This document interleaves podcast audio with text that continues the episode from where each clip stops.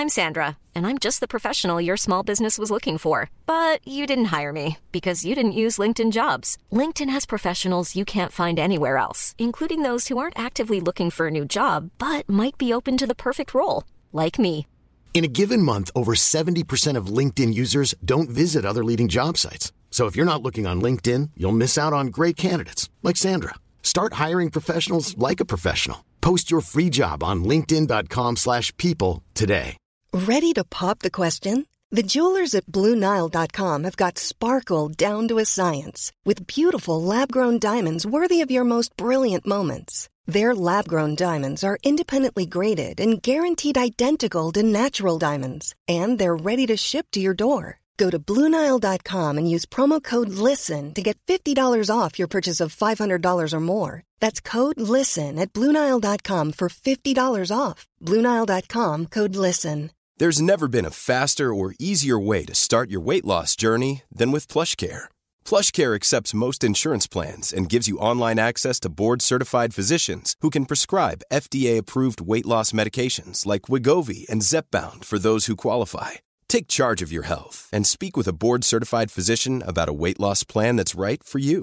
Get started today at plushcare.com slash weight loss. That's plushcare.com slash weight loss. plushcare.com slash weight loss. Moi, j'étais très peureux par rapport à ce genre de choses. C'est-à-dire que t'as un CDI, etc. pff, le quitter pour l'inconnu, c'est- c'est pas mon tempérament là-bas. C'est vraiment pas mon tempérament. Bienvenue sur Nouvelle École, le podcast pour sortir des sentiers battus où je vais à la rencontre de gens passionnés au parcours atypique. Cette semaine, j'accueille Mehdi Maizi. Mehdi est journaliste rap et depuis un an, il anime l'émission La Sauce sur Ocalm Radio, la radio lancée par Booba. Longtemps rédacteur en chef adjoint à l'ABCDR du son, auteur d'un livre sur le rap, Mehdi est un passionné de plus en plus reconnu dans le milieu. On évoque son parcours complètement atypique, de l'école de commerce à Ocalm Radio, en passant par l'audit et le conseil, de la décision de choisir sa passion et de l'importance de cultiver ses intérêts. Bon ok, on parle aussi pas mal de Booba. N'oubliez pas de vous abonner sur iTunes ou SoundCloud en cherchant Nouvelle École, ça m'aide énormément et bonne écoute. Bon bah du coup, euh, salut Mehdi. Salut. Je suis euh, donc avec Mehdi Maizi, tu fais plein de choses, t'es rédacteur en chef à l'ABCDR du son. Plus vraiment maintenant.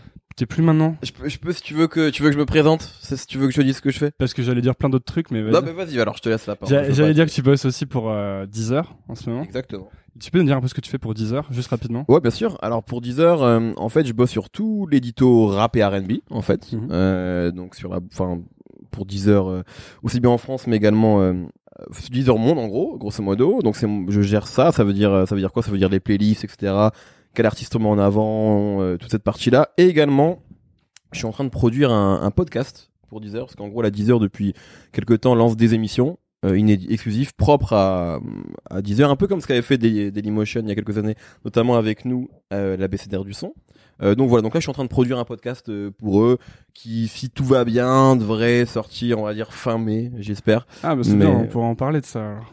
Ouais, avec plaisir, mais ouais, ouais donc ça c'est un truc que, que je fais euh, euh, en ce moment pour Deezer. Ouais. Et t'es aussi, euh, tu animes l'émission La Sauce, dont vous fêtiez les 1 an Exactement. hier. Euh, au moment où on parle hier, ouais, tout à Et fait. comment c'était alors les 1 an de La Sauce? Ah, c'était charmé, c'était super bien. En fait, euh, ce qui était intéressant, c'est que nous, la sauce, donc c'est une émission qui est quotidienne, mais euh, on peut pas la faire en direct. Enfin, euh, on pourrait, mais c'est un peu compliqué. Surtout, moi, j'ai pas envie de rentrer à, enfin, de finir à 22 h tous les soirs. Donc on l'a fait en différé. Et là, pour les un an, je voulais vraiment, moi, je tenais à ce qu'on le fasse en, en direct. Et on s'est rendu compte que c'était pas si compliqué que ça à, à mettre en place, ne serait-ce que techniquement. Et, euh, et c'est très bien passé. Et effectivement, le fait d'avoir une euh, une interaction euh, directe avec avec ton public, avec ton ton audience, c'est euh, c'est un truc qui est évidemment basique, mais qui est super, euh, enfin qui est super important, quoi, et qui change complètement la tournure de l'émission.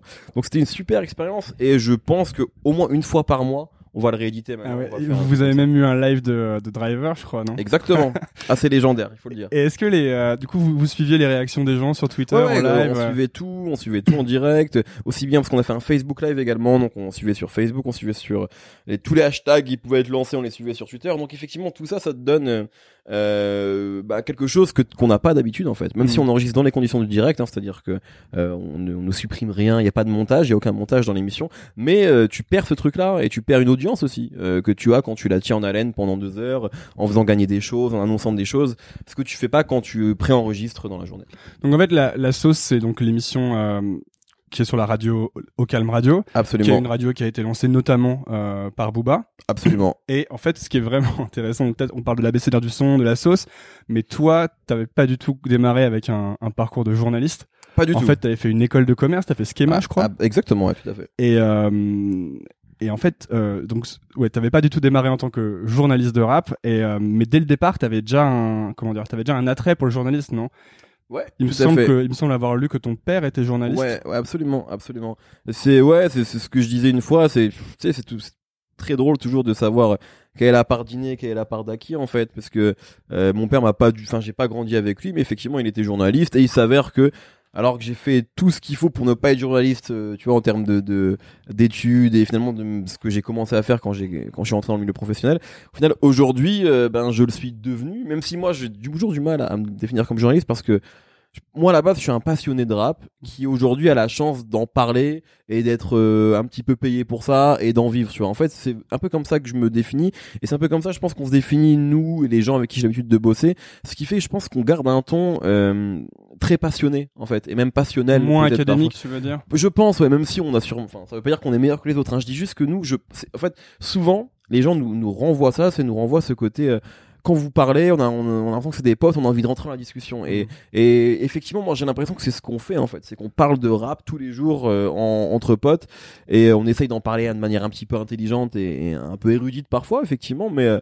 Euh, mais voilà, donc euh, j'ai toujours du mal à me déclarer journaliste. Après, voilà, pour euh, répondre à ta question, effectivement, oui, euh, je- j'ai j'ai pas du tout eu ce parcours-là.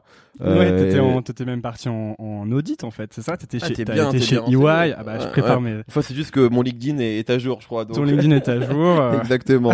mais euh, mais non, mais justement, c'est même moi, tu vois, c'est important. À un moment, je me suis dit, est-ce que est-ce que j'enlève tout ça? Parce qu'aujourd'hui, effectivement, euh, professionnellement, il y a peu de chances, même si on sait jamais que je retourne vers ça un jour, mais on sait jamais de quoi la vie peut être faite. Mais je me suis dit, est-ce que je supprime ça? Et en fait, non, parce que je crois que c'est ouais, ça fait partie de ton parcours. Ouais, ouais, complètement. Déjà, j'ai aucun regret ou voilà. Et surtout, même, je me dis que ça peut, pourquoi pas, être à mon modeste niveau, évidemment, être inspirant ou donner des idées aux gens. Moi, enfin, parfois, il suffit d'un truc, hein, il suffit euh, d'une phrase d'un mec pour te dire, ah ouais, peut-être que je peux faire ça ou Bah, peut-être que je c'est peux. tout le but de cette émission. Ouais, ouais, mais c'est c'est ce que j'ai j'ai vu effectivement en, en, en lisant ça. Donc, tu vois, effectivement, euh, tout est possible en fait. Enfin, tout est possible. J'ai pas non plus fait quelque chose d'extraordinaire, mais ce que je veux dire, c'est que effectivement, je j'étais pas du tout, je m'étais pas orienté vers ça, et au final, euh, c'est c'est ce qui se passe. Donc, euh, donc ouais, j'ai fait de l'audit, j'ai fait du conseil, j'ai fait du contrôle de gestion, j'ai fait plein plein de trucs qui sonnent, qui qui ont l'air super ennuyeux et qui le sont un petit peu, pour être honnête. En tout cas, quand T'es allé- t'es compter les boulons dans les usines euh, en non, province j'ai avec- pas fait ça parce que j'avais cette chance-là, c'est qu'en fait j'ai fait un stage chez Ernst Young effectivement au Luxembourg.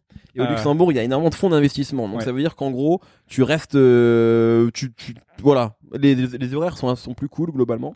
Et t'as pas t'as pas ce truc-là de faire des inventaires, etc. Mm. Donc euh, j'étais, j'ai pas connu le vrai audit. J'ai failli faire un stage chez Ernst Young aussi. hein. J'avais passé les entretiens, j'avais été pris et euh, miracle de la vie, j'ai reçu un mail d'une startup à, à San Francisco qui me disait qu'il voulait. euh, Enfin, en gros, j'ai passé les entretiens là-bas et une semaine avant de commencer chez Ernst Young, j'ai pu. Leur- chez Ernst où toi? C'était à la Défense. Ok. Voilà, Donc c'était euh, RER A. euh.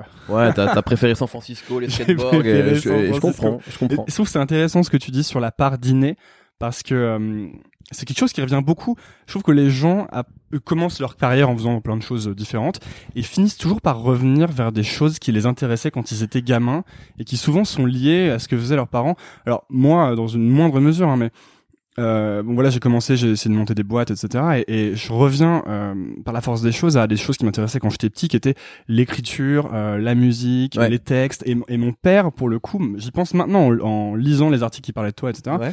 Mon père a toujours été un passionné euh, de textes, de bouquins, d'écriture, de chansons. Et euh, je trouve ça vachement intéressant en fait ce- de faire ce Ouais, parallèle-là. ouais, c'est effectivement c'est une question qu'on- que je me pose beaucoup. Euh, J'ai pas, j'ai évidemment pas la réponse, Mm. mais mais c'est une question qui mérite d'être posée. Ouais, c'est même tu vois, c'est moi il y a des gens parfois qui me disent, euh, j'ai la chance de recevoir parfois des messages très bienveillants euh, de la part des gens qui écoutent les émissions, etc. Et ils me disent oui, euh, euh, t'es t'es bon animateur, etc. Et j'ai pas pris de cours en fait. Moi tout ce que j'ai fait c'est effectivement, est-ce que c'est inné ou est-ce que c'est en observant aussi les gens? Parce que je, je regarde beaucoup la télé, je Et en beaucoup- écoutant aussi, ouais, c'est ça. J'écoute énormément de podcasts, d'émissions. Enfin, je voilà, je c'est c'est c'est pas ça, ça tombe pas non plus du ciel, mais effectivement c'est euh, est-ce que c'est de l'observation, est-ce que c'est de l'inné, est-ce que c'est naturel, je sais pas, mais c'est intéressant effectivement de, de creuser un peu Hmm. un peu ça. ouais. Comment ça t'est venu, toi Enfin, donc l'écriture. Euh, Comment t'as commencé en fait Parce que tu dis que t'étais intéressé par l'écriture depuis longtemps. Ouais. Et euh, ça se manifestait comment? T'écrivais des choses quand t'étais plus jeune? Ouais ouais ouais, quand j'étais plus jeune, euh, moi j'avais un, un j'a- j'a- J'adorerais le retrouver, mais il Un est- Skyblog? Non, non, ah, je te parle d'avant ça. Je te parle d'avant Internet. Hein, je, suis- Dommage. je suis plus, je suis, je suis assez vieux pour avoir connu la vie sans Internet. Et euh, quand j'avais 10 ans, j'avais un cahier où j'écrivais des histoires en fait. Et, euh, et j'étais fan. Alors je me souviens pas de tout ce que j'écrivais, mais à l'époque c'était la hum, CM1, CM2, c'est ça, c'est cette période-là. Euh, et on, c'était la, la grande période de. Tu vois, t'as interviewé Yerim il y a pas longtemps, il va vraiment se moquer de moi s'il écoute ça. Euh, C'est la grande parce que lui il est Superman, et il est plus Batman. Et à l'époque c'est la la série Lois et Clark, les nouvelles aventures de Superman avec Ouais, Jim Kane et Terry. Hatcher sur M6. Euh, ça repasse des fois, c'est horrible. C'est horrible. horrible. Mais j'étais archi fan. Mais les, les vieux adoraient aussi. J'étais archi fan, vraiment, j'étais super fan. J'en ai ça tout le temps et du coup j'écrivais des histoires de Superman dérivées en fait de ça et après j'étais parti sur autre chose. J'avais même une fois, genre euh, pour moi j'avais écrit le scénario d'un film en fait. C'était évidemment pas le cas, mais dans ma tête c'était un film d'action, une sorte de piège de cristal, tu vois un truc comme ça. Donc euh, j'ai- j'ai- ça se manifestait comme ça en fait sur cette D'accord. écriture là. J'avais, je voulais même écrire quelques chansons à l'époque, des trucs, mais des trucs, des chansons qui pouvaient être écrites pour un mec de, de 10 ans. hein. donc j'étais pas un petit prodige, hein, j'étais pas. Mais voilà, donc j'écrivais ces trucs là et, euh, et finalement l'écriture. Autour de la musique est arrivé bien plus tard. Mais en fait, j'ai toujours eu envie d'écrire autour de mes centres d'intérêt. Mes centres d'intérêt, ça a été euh, le cinéma, très très tôt, le foot après, énormément. Donc j'écrivais des petits trucs pour moi, etc. J'ai jamais écrit euh, pour un site. Et après la musique, euh, qui est arrivée hein, plus tard. Et à un âge aussi où j'étais peut-être plus en mesure de de- d'écrire et de réfléchir là-dessus. Euh, voilà, mais c'est un peu comme ça que ça s'est passé. Est-ce que quand t'étais en école de commerce et ensuite dans tes premiers stages, etc., Ouais. t'écrivais ou est-ce que c'est Ouais. une parenthèse? T'écrivais? Non, non, j'écrivais en fait, parce que, enfin, j'écrivais, c'est, c'est en école de commerce que j'ai commencé à écrire pour l'abécédaire du son, en fait. Euh, en gros, ce qui s'est passé, En c'est- 2008, c'est ça? Euh, absolument, c'est que le, le, le, le, le rap commençait à prendre beaucoup trop de place dans, dans ma vie en tant qu'auditeur, et euh, je voulais juste matérialiser ça euh, par quelque chose, en fait.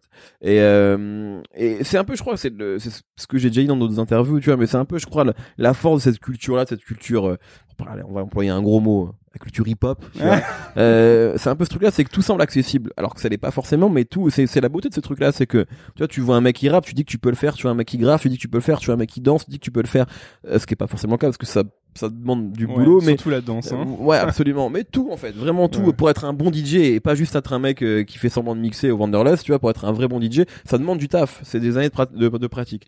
Mais, euh, du coup, D'ailleurs, en parlant de ça, t'avais essayé, t'avais essayé de, te- de rapper un peu à une époque, non? Mais comme tous les fans de rap, Ouais. comme tous les fans de T'avais rap. essayé de faire des prods aussi? Non, ouais, j'avais une MPC, mais c'était une catastrophe. Et en fait, Euh, on peut trouver ça quelque part? Non, non, non, parce que j'ai jamais rien sorti, vraiment. Et encore, c'était vraiment le début de MySpace et tout, et j'étais pas assez. euh, euh, Enfin, non, j'avais rien en fait, je pouvais pas Mhm. sortir quelque chose. Mais c'était vraiment des ébauches, hein. On peut même pas dire que j'ai rappé, c'était des, des tentatives, comme tous les fans de rap, je crois. Et euh, Donc tu t'es mis à... Ouais, en fait, t'as envie de matérialiser ça, ta passion par quelque chose, et le, le plus simple à cette époque-là, c'était, comme j'avais toujours aimé écrire, lire, euh, ce genre de trucs, c'était de, de d'écrire sur le rap, tu vois. Donc j'ai commencé à le faire, j'ai postulé à la BCDR, enfin, j'ai envoyé une chronique à la BCDR parce que j'étais fan de ce site-là, C- ils ont accepté, c'est comme ça que ça a commencé, et c'était en parallèle de mes études, puis de mes premiers jobs, où je, je, je faisais beaucoup, après des interviews, etc. Et tu t'étais jamais dit à ce moment-là euh, que ça allait devenir une, une profession, le rap? Non, au contraire, je me, je me disais que ça n'arriverait jamais. Euh, je me disais que c'était trop compliqué. C'était aussi, c'est marrant, tu sais, c'est la période entre. Parce que Yerim disait que il avait, lui, il avait d'abord euh, sécurisé le- la presse ciné. Parce Ouais, qu'en plus, que il avait, il pensait qu'il allait jamais gagner sa vie dans mais, le rap. mais quoi. parce- ouais, complètement. Et, mais pourquoi Déjà, bon, lui aussi, il a, il a fait les études de journalisme. Mm. Euh, même s'il les a fait un peu tardivement, il les a fait. Donc, euh, il, il s'est- il s'est vraiment mis là-dedans. Moi, on va dire que j'aurais pu. hein, J'ai pensé un moment après l'école à faire un master de journalisme, un truc comme ça. Je l'ai pas fait. Mais il y a aussi ce truc-là par rapport au rap. Effectivement, c'est que. Euh, de, en gros, la période dans le rap de 2005 à 2010, la grande phrase à la mode, c'est de dire qu'il n'y avait pas d'argent dans le rap. Parce que c'était avant streaming, c'était avant plein plein de choses. Aujourd'hui, maintenant, on dit qu'il y a énormément d'argent dans le rap et tu vois, les rappeurs font des chiffres de vente ex- extraordinaires euh, chaque semaine. C'était vraiment pas le cas. Donc il y avait une sorte de morosité ambiante. euh, dans le rap, on se disait que personne ne pouvait en vivre, tu vois, que euh, déjà les rappeurs avaient du mal à en vivre, des, des rappeurs extrêmement talentueux. Alors des journalistes ou même des blogueurs ou juste des forumers comme nous, euh, à aucun moment on s'est dit qu'on pourrait. euh, Donc non, il n'y a jamais eu cette ambition-là. Et en fait, c'est arrivé un petit peu euh, par la force des choses et parce que voilà, euh, on a eu de, de- de la chance. Mais euh, enfin moi, en tout cas, euh, j'ai eu on- voilà des bonnes rencontres au bon moment. Mais Ouais, il y a Non, eu non. un premier projet payant à un moment. ouais, ça, c'est Dailymotion euh, qui est venu vers nous et c'est comme ça que on a commencé à prendre nos, nos- nos premiers euros avec. euh, Qui t'a permis d'inviter ta copine au resto. Absolument, exactement. Donc, euh, mais je t'avais déjà invité avant au resto dans ma vie. Oui, oui, hein. C'est juste qu'à ce moment-là, je l'avais pas invité depuis un moment. Mais euh, mais voilà. Et euh, ça, ça aussi, c'est un truc qui revient beaucoup. Euh, en fait, euh, j'interviewe donc des gens qui montent des boîtes, euh, qui Ouais. font différentes choses créatives, et la plupart me disent qu'ils avaient jamais pensé que leur carrière allait les mener là. Mhm. Mais c'est toujours en cultivant des intérêts euh, qu'ils ont sans justement arrière-pensée professionnelle Ouais. qu'ils arrivent à, à faire ça. Et j'ai l'impression que quand on essaye de forcer quelque chose, on n'y arrive pas. Mais que toujours en cultivant de manière un peu naïve des intérêts, ça donne quelque chose au bout de la, au bout du chemin. Peut-être. Peut c'est marrant parce que, que tu dis ça parce que à chaque fois et tu te demandes toujours si c'est vrai. mais Peut-être que c'est vrai. Tu sais, à chaque fois quand t'as des interviews de de- d'acteurs, tu vois, et on te dit euh, combien d'acteurs ont raconté cette histoire-là, cette histoire de moi je voulais pas être acteur, j'accompagnais un Mm. pote comédien au casting et finalement c'est moi qui ai été pris. Il y a franchement il y a tellement de comédiens qui te racontent cette histoire-là. Peut-être qu'il y en a qui mentent et peut-être que la plupart disent la vérité. Si on peut le penser, effectivement, c'est complètement c'est des gens qui s'intéressent sûrement au cinéma, à la comédie, mais qui n'ont pas forcé le destin et qui à un moment ça leur est tombé dessus. Tu vois combien de gens te disent oui, ben un directeur de casting m'a m'a vu dans la rue, il est venu me voir, il m'a dit oui. je- Enfin, il y a plein de gens qui te racontent ça en Mhm. fait, tu vois. Et puis après il y a aussi des bosseurs et je pense qu'il y a aussi des gens à contra- au contrario hein, euh, qui se disent, euh, je pense que Puff Daddy, tu vois. Il s'est dit dès le début, je serai un mogul du rap, et il l'est devenu Ouais. parce qu'il savait très bien. Mais effectivement, il y a plein de gens qui qui, qui avaient peut-être pas forcément. Je pense que Booba avait un plan très très très tôt. Tu vois, je pense que Booba savait qu'il voulait être genre millionnaire et rappeur et qu'il a tout fait pour être pour être ce gars-là, tu vois. Tu crois parce qu'il a commencé à rapper assez tard, je crois, Boba, en plus vers, ouais, non, 17, 18 Non, ans. ouais, ouais. ouais, Non, vois, donc c'est. Mais bon, en tout cas, oui, mais c'est vrai que ouais, parfois les, les choses te tombent dessus. euh. Et quand t'as quand t'as commencé à être payé pour euh, par la BCDR et pour ce genre de projet, il a fallu prendre une décision parce que t'avais plus le temps de bosser dans ta Absolument. carrière euh, classique Absolument. début. Et est-ce que ça, ça est-ce que ça a été une décision difficile à prendre? Euh, Est-ce qu'il y a des gens qui t'ont dit euh, fais pas ça, Mehdi Non, euh, non, non. En fait, il y a eu. en Moi, j'en, je parlais. Généralement, je, je, je communique pas beaucoup sur mes doutes et ce genre de choses, hormis euh, ma femme, euh, qui n'était pas ma femme à l'époque. Euh, mais je, je parlais quand même avec elle. Et du coup, euh, euh, c'est elle qui m'a dit en fait, hein, qui, qui m'a. Elle était beaucoup. Moi, j'étais très peureux par rapport à ce genre de choses. C'est-à-dire que t'as un CDI, etc. pff, le quitter pour l'inconnu, c'est- pas mon tempérament là-bas. C'est vraiment pas mon tempérament. Elle, elle est beaucoup plus entrepreneuse que moi. Elle est beaucoup plus courageuse sur ce genre de choses que moi. Et en gros, à cette époque-là, elle me dit, mais j'étais vraiment à un moment, en fait, où, euh, ben, professionnellement, je, je m'ennuyais. Vraiment, j'étais pas épanoui. J'étais pas malheureux, hein, mais j'étais juste pas épanoui. Et elle me dit, il y a cette proposition de Dailymotion qui veut faire un truc. En même temps, c'est le flou, on sait pas vraiment ce qui va se passer, mais bon. Mais ça, ça m'excitait vraiment. C'était vraiment un projet excitant. Je me dis, et j'avais le sentiment que il fallait pas laisser passer ça. Mais tout seul, euh, je sais, j'aurais peut-être essayé de le faire à côté de mon taf et ça aurait pas marché et j'aurais arrêté au bout de trois mois. Elle m'a dit, mais enfin, au niveau de ton taf, t'es en position de force, tu peux négocier une rupture conventionnelle, monte ta boîte, sois auto-entrepreneur, vas-y. Si ça se passe mal, dans six mois, tu retrouves un job dans ce que t'as, j'étais, j'étais jeune, pas très cher pour les boîtes, dans le conseil, ça recrute à mort. Voilà, tu, en fait, tu, c'est un risque qui est très mesuré. Et à partir du moment, et c'est ce que je disais tout à l'heure, quand je dis, il suffit d'une phrase parfois pour tout déclencher. Et quand elle m'a dit ça, je me suis dit, ben, elle a raison, en fait. Et une fois qu'elle m'a dit ça et que j'ai compris ça, il était Enfin, c'était sûr que j'allais faire ça. Tu vois, donc en fait, ça a pas été dur. La décision n'a pas été dure à prendre à partir du moment où elle a eu les bons mots et que, et que je me suis dit qu'elle avait raison. Et euh, et voilà. Et tu vois, il suffit vraiment d'un soutien, euh, d'une personne qui a les bons mots au bon moment. C'est ce qui s'est passé. Et, euh, et du coup, ouais, ça a été clair. C'était un peu stressant au début, etc. Mais au final, euh, ça n'a pas été si compliqué que ça. Et puis encore une fois, j'ai pas non plus tout plaqué pour aller dans l'inconnu le plus total. C'était euh, voilà, j'avais une rupture conventionnelle au début. une proposition chômage. Enfin, tu vois, c'était pas non plus. J'étais pas euh, en galère. J'ai pas hypothéqué ma baraque euh, que je n'ai Hmm. pas d'ailleurs pour euh, pour euh, pour pour me lancer là-dedans. Donc euh, Ce qui serait pas forcément une bonne idée d'ailleurs. hein. Ouais, ouais, enfin, je sais pas, je sais pas s'il y a de bonnes recettes, mais en tout cas, voilà, moi j'y suis allé de manière finalement assez prudente, même si, effectivement, souvent les gens me disent, oui, c'est cool que t'aies fait ça, c'est courageux. Je sais, je sais pas si c'est courageux, c'est, c'est, peut-être que j'aurais dû faire ça plus tôt, en fait. Mhm. Peut-être que c'était aussi une solution de facilité à un moment de prendre une voie qui était assez confortable, etc. Et peut-être que ce, ce déclic-là, j'aurais pu l'avoir plus tôt. Je l'ai eu à ce moment-là, je regrette pas, parce que tout s'est bien passé jusqu'à présent. Mais, euh, mais voilà. Mais c'est bien parce que ça t'a permis du coup de développer euh, la BCDR et puis c'est si- c'est aussi ce qui t'a mené l'année dernière à la sauce. Ouais. Je crois que c'est euh, Romain de Au Calme qui t'a contacté. Absolument. euh, parce que les gens croient toujours que c'est Booba qui t'a Ouais, mais en fait, ouais, les gens, les gens pensent que. on- En fait, t'as même si pas tu- son numéro à Booba, je crois. Non, si tu savais le nombre de messages que je reçois de gens qui me disent Est-ce que tu peux envoyer, est-ce que tu peux faire écouter ce morceau à Booba? Ils pensent que C'est je vrai, les gens t'envoient des démos. et- énormément. Ah ouais. Énormément, enfin, je reçois des messages Bon, je tous range les ma jours. démo hein. alors. tu peux. Non, mais j'essaie. En, en- par contre, j'essaye d'en écouter le plus possible. Alors, je peux pas tout écouter, je peux pas répondre à tout le monde malheureusement, mais j'essaie de répondre quand même euh, la plupart du temps aux gens qui, qui me contactent comme ça. Mais ouais, non, non, c'est c'est Romain qui m'a contacté, qui savait ce que je faisais, qui me connaissait. Et vous vouliez faire euh, une, euh, une, une émission euh, spécialisée, quoi, une émission un peu Ouais, thématique. Absolument, il voulait Euh, faire, ouais. Parce que à la base, c'était une radio, euh, c'était que une radio, donc c'était que une app surtout. Et il y avait pas de, euh, il y avait pas d'émission, il y avait pas encore couvre-feu, il y avait donc il y avait pas la sauce, il y avait que de la, il y avait que du son qui tournait en boucle. Je me souviens, je l'avais téléchargé euh, quand c'était sorti. Ouais. Et donc ils ont commencé à vouloir refaire ce genre d'émission thém- parce que c'est des émissions qui avaient disparu d'ailleurs. Il y avait plus ça sur Skyrock non plus vraiment. Ouais, non. Disons que les médias, les médias rap ont, ont complètement changé et euh, y a- encore une fois, hein, il y a eu une sorte de de creux et un peu de vide pour plein de gens euh, avec la l'arrivée d'internet. C'est qu'au début, on est passé de petits webzines euh, type la première version de la BCDR du son, donc c'est des jeunes blogueurs passionnés euh, qui font leur truc, à les premiers gros sites influents type Bouscapé qui aujourd'hui reste le site numéro un en France, hein, il faut le dire, euh, et qui là ont commencé à développer une économie et quelque chose comme ça. Mais on n'avait pas d'émission. C'était, c'était au début, la, Bouscapé maintenant c'est voilà vachement évolué, mais au début c'était des clips, des freestyles, Mm. voilà des choses euh, assez simples, mais, mais qui étaient qui étaient appréciées par les gens. Et aujourd'hui finalement ce côté euh, émission, talk autour du rap, euh, mais euh, comment dire format un peu plus spécialisé, un peu plus recherché, c'est assez récent qu'on a qu'on a ça en France, je veux dire. hein. Et du coup voilà, les podcasts rap se développent. Ouais, les... ça y est, ça se développe même sur YouTube. euh, Exactement. Les voilà, maintenant je veux dire, il y a énormément de T'en youtubeurs. t'en regardes d'ailleurs des podcasts euh, sur YouTube? Euh, français. Pour... Je vais parler comme un rappeur qui dit que j'écoute pas de rap français, tu vois, mais franchement très peu, honnêtement. Même s'il y, y a des médias que j'apprécie en France, mais moi, je... enfin, si on parle de de- d'émissions rap, hein, j'écoute j'écoute pas que des trucs liés au rap. Mais si on parle d'émissions rap, euh, Breakfast Club, qui est pour moi l'émission euh, de référence américaine, qui est sur Power 105 et pas 97 hein, c'est ça c'est Power 105 si je dis pas de bêtises qui est qui est voilà qui, était- qui est vraiment une, une émission top et qui était une de mes références en créant en, en créant et en structurant la sauce.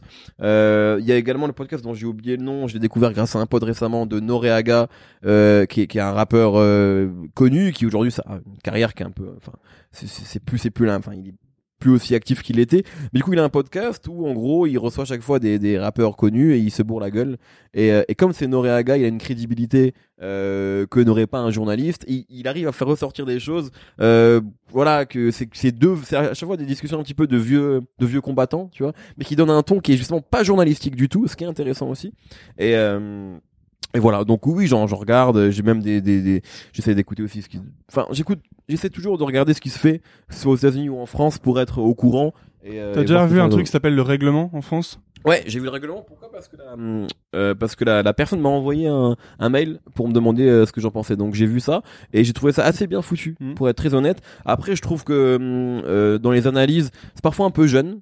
Ouais. Et je pense que le- je pense que la personne est jeune réellement, mais vraiment, euh, je le trouve assez productif. J'en ai vu un en plus. Tu vois, j'ai cliqué sur là-dessus euh, hier. C'est sur quoi? Il un- Columbine un, truc sur Columbine. Ça, je l'avais, je l'ai vu, mais j'ai pas regardé. Euh, le dernier en date. Bah, il y en a un qui est sorti sur, la, sur Columbine hier, aujourd'hui, mais sinon il y a la MZ, je crois. Bref, je alors peut-être que peut-être que c'était pas le dernier en date, que c'était un d'avant en fait, mais que j'ai vu et je trouve ça vraiment bien, bien, c'est bien monté, c'est bien habillé, il a un bon rythme. Euh, Enfin, c'est mon humble avis, hein, j'ai aucun conseil à lui donner, mais euh, mais je, je- je trouve que je le trouve encore un peu jeune dans certaines analyses, certaines références, euh, mais genre, enfin après, tu vois, si moi j'avais fait des vidéos, des émissions à 20 ans. Euh, j'aurais aussi été jeune dans la enfin c'est normal il y a des trucs que tu acquiers avec le temps c'est logique avec euh, t'es pas le même gars avec euh, 3 ans d'écoute de rap ou avec euh, 30 ans d'écoute de rap c'est normal D'ailleurs, justement, c'est intéressant, euh, la manière de concevoir une émission. Quand Romain il vient de voir, il dit Ok, on voudrait faire une émission sur Au Calme. Euh, il te demande un pilote, en fait, c'est ça? Il me demande un conducteur déjà absolument et ensuite on va faire un pilote. Ouais, Et le à but, fait. c'est de, aussi de le présenter à un moment à Booba et qu'il dise euh, validé, quoi. Ah ouais, ouais, ouais, exactement. Tu l'as placé, hein, tu l'as fait tu l'as placé. Fait Euh, exprès. Abouba et, et Paca, comment, tu mais fais, comment tu fais pour euh, construire un, une trame, enfin un pilote d'émission, pour convaincre justement Booba et Bah, les autres parties prenantes quoi? Moi, je me suis pas, je me suis pas dit que j'allais convaincre Booba, même si je savais que c'était la finalité. En fait, euh, moi, j'avais dit quelque chose à Romain. J'avais dit, parce que moi, j'avais déjà fait des émissions avant sur la BCDR du son, euh, également sur No Fun, qui est un podcast que, que j'anime, euh, que j'anime aujourd'hui et qui, euh, qui est un projet dont je suis Enfin non, je suis super content aussi. Le dernier épisode sur Kendrick, là. Exactement, exactement. Et, euh, et du coup, j'avais déjà fait des émissions. Maintenant, les émissions que je fais, moi, au calme, c'est c'est un, un média qui est beaucoup plus grand, gros en tout cas que la BCDR. Donc, qui cherche à parler à un plus gros public. Et il y a combien de personnes qui écoutent au calme euh honnêtement, je je peux pas communiquer dessus parce que on n'a pas aujourd'hui des chiffres assez euh, précis. Hmm. Euh, on a des tendances qui, qui, qui veulent pas. Enfin, surtout, je préfère laisser la direction communiquer là-dessus vu qu'ils l'ont pas encore fait. Euh, mais en tout cas, les tendances qu'on a sont cool et super encourageantes et on le voit de toute façon euh, sur ce qui se passe, même sur une émission en direct comme hier. Tu vois, c'était vraiment assez impressionnant. Mais en tout cas, j'ai pas de chiffres malheureusement à communiquer là-dessus. Mais voilà, moi, j'avais un ton et, et un ton parfois qu'on peut qualifier peut-être d'un peu pointu. Euh, de, enfin, en tout cas, je suis pas. Un peu un télo du rap. Ouais, c'est un truc qu'on nous a souvent dit à la BCDR du sang. C'est un truc qu'on a souvent dit. Ouais, parce que vous étiez vraiment cette, euh, ce mé- le média un peu euh, de fond en fait. Bah, je sais pas si on est le seul, si on était le seul, mais en tout cas, on était connus nous pour ça. En tout cas, c'est clair. Et c'est ce qu'on aime. Tu sais, j'ai une. À une époque, ça faisait un peu so foot pour le foot et la BCDR Bah, pour le pour le rap quoi. Là, tu viens, tu, tu, tu viens de- d'envoyer plein d'amour au fondateur de, de la BCDR qui s'appelle Nicolas Balzer, que je salue comme d'habitude, qui est un grand fan de SoFoot. et c'était aussi une ambition de la BCDR, euh, d'être un peu euh, SoFoot. On a- à un moment, c'était un peu notre fantasme un petit peu caché de le développer comme SoFoot le faisait, mais on n'a jamais vraiment fait ce qu'il fallait euh, pour ça. Mais, voilà, en tout cas, euh, euh, mais tu vois, sur ce côté pointu grand public, c'est une question que je me suis beaucoup posée et, euh, je sais que moi, je suis pas la personne pour pour faire euh, 4 millions de vues sur chaque émission. Je, sais que j'ai pas ce ton-là. J'ai une anecdote là-dessus, c'est j'ai bossé sur un documentaire l'année dernière qui devrait être diffusé prochainement à la télévision. C'est sur l'histoire du clip. Et donc je bossais dessus. C'était moi, c'est moi qui ai écrit le documentaire et qui ai fait les interviews. Et il y avait une une première version du documentaire dont j'étais euh, dont on était super content avec l'équipe et euh, et on la montre à la chaîne qui nous dit euh, c'est super bien. Par contre, euh, et moi, alors faut savoir que moi j'ai conçu le documentaire en étant grand public dans ma tête, tu vois, en faisant des efforts. et le mec me dit c'est vraiment cool, hein, mais euh, c'est beaucoup trop pointu. Et c'est quoi les efforts que tu fais pour être grand Bah, public? C'est pour pour tout te dire, la chaîne c'est C-Star. Donc on est vraiment sur une chaîne qui est donc anciennement euh, D17, une chaîne qui est très pop. Tu vois pour le coup. Donc les efforts pour être grand public, c'est dans les gens que tu vas interviewer. Euh, tu vois, si tu veux un rappeur, tu vas plutôt chercher Soprano que Al Capote. Tu vois, si tu veux euh, un réalisateur de clip, tu vas peut-être plutôt prendre euh, Michel Gondry que euh, un mec a fait uniquement des que Kevin Elamrani, euh, qui est un mec brillant mais qui fait euh, qui fait The Pirouette, un groupe que j'adore mais qui est, qui est pas encore euh, connu. C'est ce que c'est ce genre de choses dans les dans les morceaux dont tu vas parler dans le documentaire, dans les clips dont tu vas parler, tu vas faire les focus sur des gros artistes qui parlent vraiment à tout le monde. Donc euh, et pas sur un clip génial que toi t'as vu mais qui est connu uniquement euh, euh, des, des journalistes parisiens. C'est ce genre de choses là, tu vois. Donc c'est un ton qu'il faut réussir à trouver et que moi j'ai eu du mal à trouver et le mec me dit donc c'est très bien mais on n'est pas Arte. En gros. et, et moi dans ma tête j'avais pas effectivement quand il me dit ça ouais c'est vrai que j'ai fait et moi Arte c'est une de- c'est une référence pour Ouais, moi sur, genre, Arte, sur ce ouais. genre de sur genre de contenu moi un des un des contenus que je préfère sur internet c'est Blow Up euh, les, les petites pastilles de, de 5 à 10 minutes d'Arte c'est extraordinaire donc bref moi c'est une référence que j'ai Tous leurs docus sont dingues. Ouais, euh, tu vois, quand il me dit ça, je prends ça pour un compliment, mais en même temps, je me dis que j'ai loupé la cible, Hmm. tu vois, euh, parce que c'est pas ce que eux cherchaient. Donc, euh, pour revenir à ta question, du coup, quand on vient me chercher, je me dis, attention les gars, moi sur la sauce, je, je veux, je vais pas vous faire, euh, euh, il y a des gens qui peuvent peut-être faire des trucs qui sont plus grand public. Ce Moi, sera pas Rap quoi. ce- ben, non, et c'était pas le but non plus, euh, mais ce sera même, enfin voilà, ce sera, euh, on va faire des émissions sur euh, la Bay Area parce qu'on aime ça, on a envie de donner aussi cette cette knowledge là, on va faire, on va interviewer des rappeurs pas connus et on va beaucoup plus s'enthousiasmer sur eux que sur des mecs qui font 4 millions de vues parce que c'est c'est ce qui, c'est pas pour faire les intéressants, c'est juste que parfois, euh, c'est voilà, récemment là où il y a un rappeur qu'on aime beaucoup et dont on a beaucoup parlé sur un peu tous les médias sur lesquels on est, c'est Isha, qui est un rappeur belge qui est pas connu. Euh, moi, quand on le reçoit dans l'émission, je le reçois comme un roi parce que le mec vient de sortir un projet que je trouve extraordinaire. Donc, euh, Mais c'est un peu, c'est un peu en même temps, c'est un peu ce que notamment Booba voulait euh, avec Oui, le oui, média, c'est je- qu'on puisse faire sortir les petits. Que... au final, c'est ce qu'ils ont, c'est ce qu'ils ce qu'ils ont l'air d'apprécier dans l'émission. Mais au début, je me disais, est-ce qu'on va pas être trop euh, pointu Hmm. pour ce public-là Et est-ce que c'est vraiment des gens comme nous qu'ils ont envie d'entendre? Et il s'avère que le pilote a plu. Euh, était cool d'ailleurs le pilote. J'aurais bien aimé qu'on le diffuse, c'était assez marrant. Euh, et que l'émission est en train de s'installer, je pense, dans le paysage rap. Ça fait un an, on verra combien de temps ça durera. On a évidemment envie de continuer, mais voilà. Mais au début, j'ai pas pensé à, à Booba. Je me suis dit, faisons une émission telle qu'on a l'habitude de le faire, en peut-être plus fun, en allant sur d'autres sujets aussi, des sujets que moi je- j'allais pas avant sur euh, sur euh, sur la BCDR. Mais euh, voilà, l'idée c'était juste de faire une bonne émission de rap et pas de me trahir parce que j'aurais pas été bon. Tu vois, si demain je fais, euh, enfin voilà, j'essaie, si je parle de, de, de, de Kylie Jenner euh, toute la, pendant toute l'émission, enfin, je serais pas bon, je sais même pas qui c'est en fait, quasiment. Tu vois, genre les Kardashian, je les connais pas moi, tu vois. Par contre, viens, on parle de, de des Ghetto Boys et et d'Ayam ou, ou de ou d'Amza ou de Kekra ou d'SCH, tu vois. Là, là c'est là c'est cool. Mais du- voilà, je sais où je peux être pas trop mauvais, je sais où je suis complètement incompétent. Donc c'était ma crainte au début sur euh, la réaction sur l'émission et il s'avère que ça a plu. Justement sur le fait de de pas se trahir. Donc on disait que t'as pas le numéro de Booba, il a son, il y a pas ton numéro, que c'est plutôt c'est Romain qui t'a approché. Absolument. que euh, t'es pas d'ailleurs je lisais tu dis t'es pas vraiment ami avec les rappeurs en fait tu conserves une euh, une indépendance assez forte est-ce que c'était important pour toi? Est-ce qu'ils t'ont donné des, des gages d'indépendance quand t'as commencé? Est-ce que c'était important pour toi d'avoir la main mise totale Bah, sur oui, l'émission oui, oui, en fait, surtout dans les morceaux que je. bah, on- Parce que par exemple, il y a notamment pour Booba, il y avait des histoires de clash. Ouais, voilà, exactement. J'allais y venir, effectivement. Ouais, on n'est pas sans savoir que Booba a quelques aime bien taquiner euh, certains rappeurs et du coup euh, euh, moi euh, d'ailleurs je me suis- enfin moi dans les premières dans la première semaine j'ai joué un morceau de Rof d'ailleurs dans l'émission c'est même euh, on joue très peu de Booba dans l'émission pourquoi? Parce que euh, je veux pas euh, euh, et c'est pas qu'on aime pas Booba hein. Euh, loin de là hein. Dans- si on regarde moi mon, mon les, gens, les émissions que j'ai fait c'est chroniques et tout ça. Ouais, voilà, c'est euh, c'est- si je devais en garder, enfin voilà. Bref, c'est un rapport que j'ai énormément écouté, mais euh, mais voilà, je, je veux, c'est tout l'enjeu pour l'émission et plus globalement pour Au Calme, c'est de ne pas être le média de Booba, mais d'être un média de référence rap français. Je pense que c'est peut-être en train d'arriver, mais c'est normal aussi. Hein. Au Calme a bénéficié de l'aura de Booba. Euh, Au Calme s'est installé aussi rapidement dans le paysage grâce à Booba, donc c'est normal que les gens associent Booba à ça. Mais du coup, euh, voilà, nous, on essaye de pas trop en faire autour de Booba et autour du 9 de I globalement pour pas qu'on soit euh, la branche radiophonique du 9 de I. C'est c'est pas ce qu'on a envie d'être. Hmm. Donc donc voilà, mais effectivement oui, j'ai joué du Alpha 520, euh, euh, j'ai joué euh, voilà, enfin du Caris, Du Caris. c'est un rappeur que j'adore, tu vois. Donc voilà, et ça ça on m'a jamais rien dit, ça n'a jamais été un souci. Et, et je crois que Booba et globalement les gens qui, qui, qui pilotent au calme le savent et sont assez intelligents pour ça. Donc voilà. Et justement, c'est une, donc c'est une émission quotidienne, la sauce. Ouais. Comment tu fais?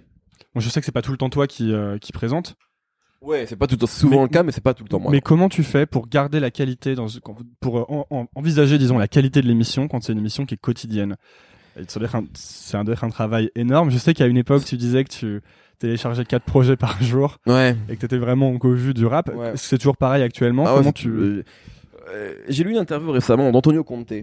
Euh, l'entraîneur de la de Chelsea. Exactement. Et, en fait, je me suis, à mon modeste niveau, bien sûr, reconnu là-dedans et je me suis dit, putain, c'est chaud, ma vie, c'est, a vraiment évolué ces derniers temps. C'est qu'en fait, euh, il disait, euh, on lui demandait combien de temps il passe euh, par jour à se consacrer au foot.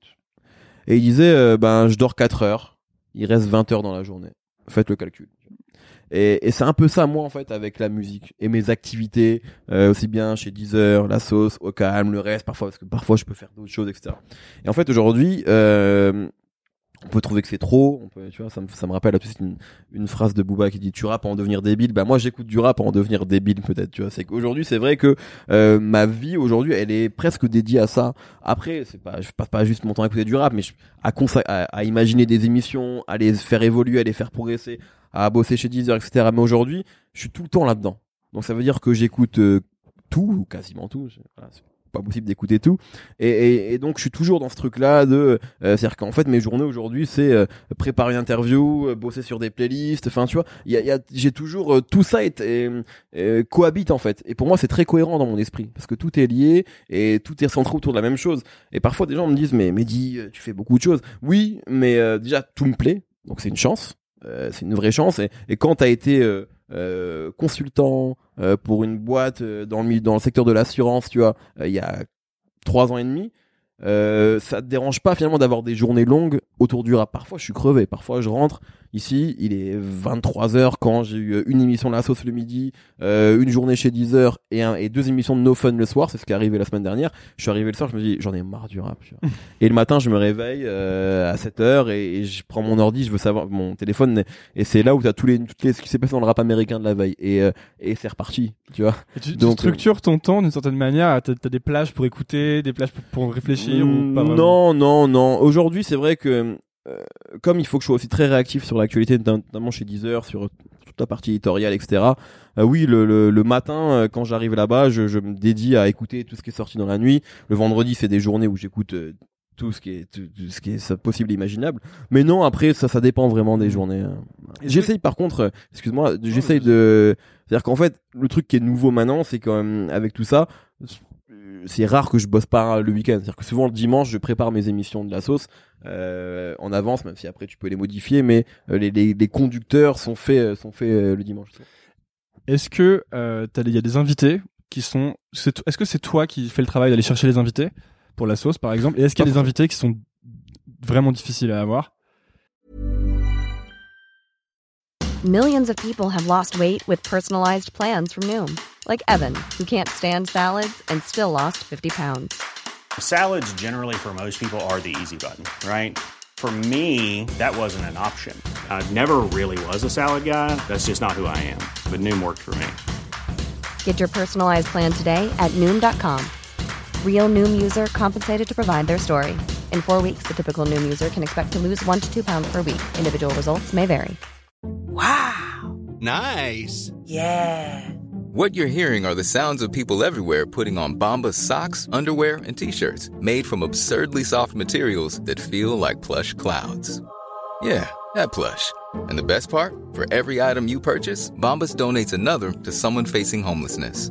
Bombas. Big comfort for everyone. Go to bombas.com slash ACAST and use code ACAST for 20% off your first purchase. That's bombas.com slash ACAST. Code ACAST.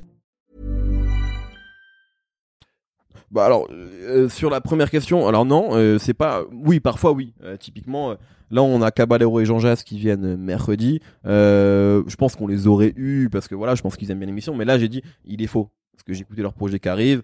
Je suis assez client, je les veux dans l'émission. Par exemple, euh, Sako, un rappeur, rappeur membre de Chien de Pike, un rappeur que j'aime beaucoup. Oui, je voulais qu'il vienne dans l'émission. Après, sur le reste du rap. Aujourd'hui, on a la chance d'être déjà sur un média qui est assez demandé, sur une émission qui est assez demandée aussi, donc euh, les gens viennent. Mm. Et, euh, et l'ambition aussi, c'est d'être euh, assez euh, assez large, tu vois, et de raconter un peu toute l'histoire euh, du rap français. Donc du coup, euh, je c'est pas toujours moi. Par contre, toutes les demandes passent par moi, sauf parfois effectivement où euh, euh, j'ai n'importe quoi. Là, euh, au calme est partenaire de la soirée Horizon, qui est une soirée qui met en avant de nouveaux talents. Un des deals du partenariat, c'est de recevoir les rappeurs qui sont euh, sur le line-up. Ça me pose pas de problème. Euh, donc voilà, donc globalement ça se passe comme ça. Est-ce que les rappeurs sont euh, compliqués à avoir? Non, globalement non. Parfois ça peut être compliqué sur certains sur certains euh, artistes qui soit font très peu d'interviews. genre PNL Oui, mais ça c'est compliqué pour tout le monde. ouais. Donc euh, donc ça c'est pas plus D'ailleurs tout à l'heure je suis tombé sur un euh, donc, Fausse interview dans notre panel Ouais, pour ouais, du rap en France. pour Ouais, rap en. France j'étais là et à un moment il te cite Ouais, j'ai vu ça. j'étais là lourd je vais lui je vais lui sortir ça Ah ouais, j'ai vu ça. Je continue l'interview je me dis mais non il raconte trop de conneries Ouais, ça peut pas non, être une vraie interview J'ai vu ça. D'ailleurs, le rap en France aime bien me citer dans les interviews.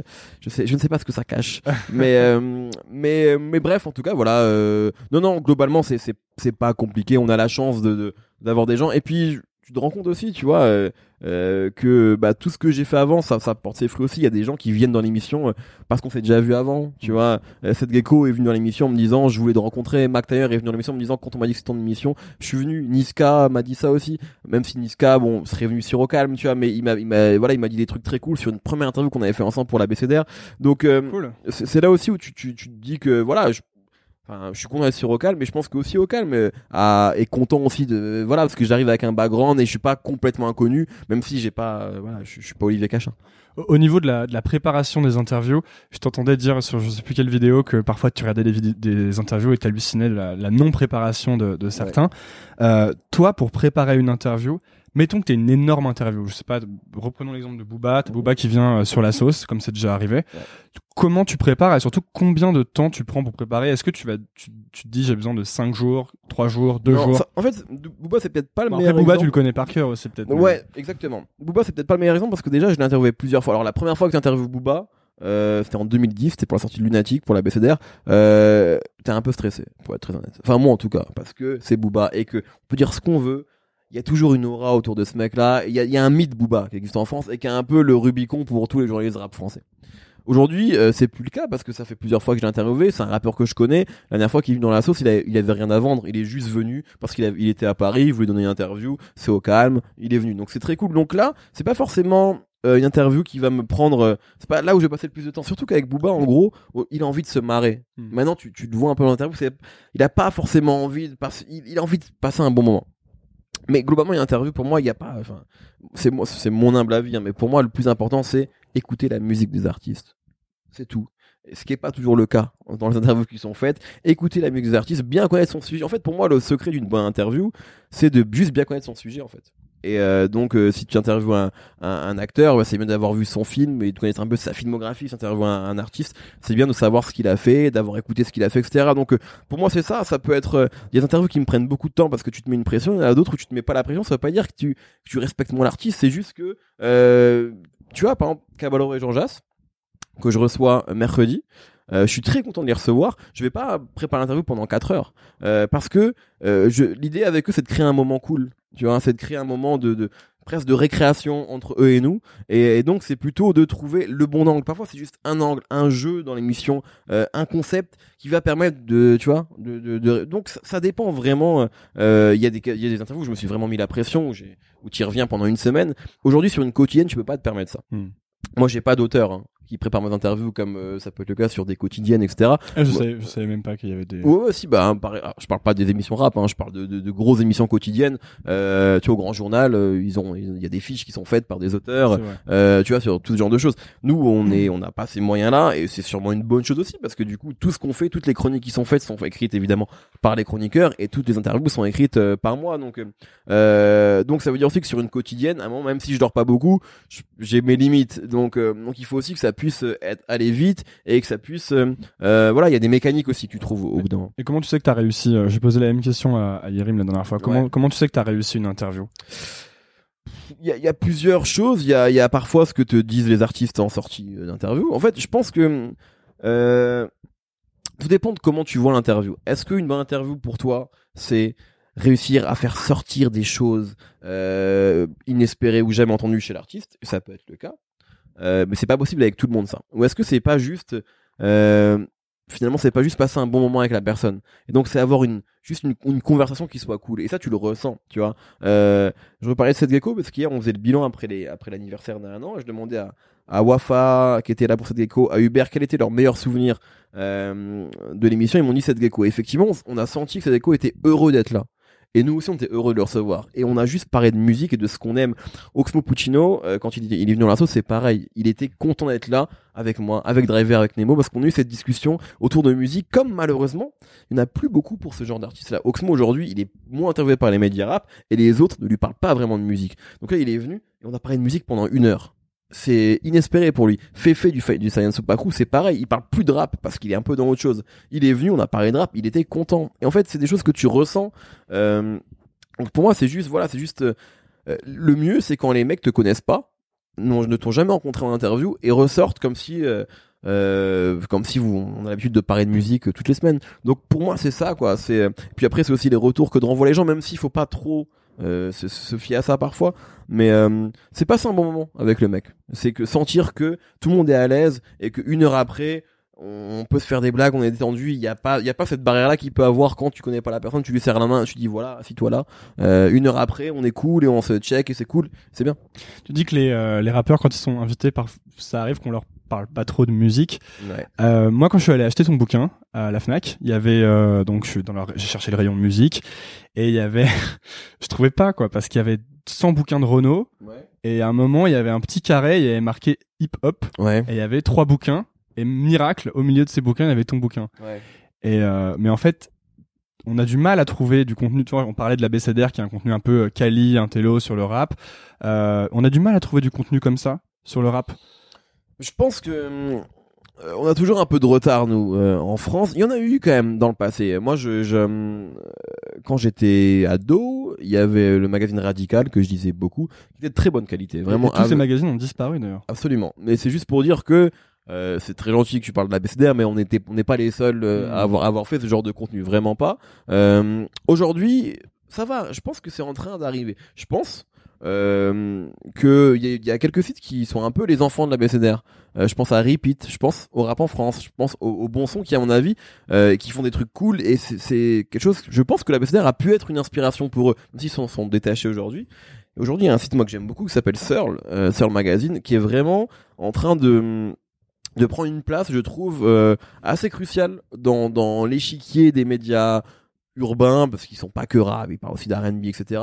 Et, euh, et je trouve ça cool. Donc il y a, y a quand même, je pense qu'il y a une alternative qui est, qui est faite. Aujourd'hui, on a quand même de plus en plus de livres euh, qui sont faits autour du rap par des gens de notre génération qui ont grandi avec ça, qui qui sont voilà beaucoup plus euh, compétents et juste qu'on baignait là-dedans. Ça arrive vraiment. Euh, tu vois, il y a, mon livre, mais il n'y a pas que le mien. Euh, on parle de Searle. Antoine Laurent de Searle euh, va écrire un livre. euh, Là, il a annoncé sur les réseaux. Il y a un livre qui vient de sortir par un mec qui, écrit pour Buggin sur une anthologie du rap new-yorkais. Vincent Piolet avait écrit cet excellent livre. Regarde ta jeunesse dans les yeux, la même année que que moi.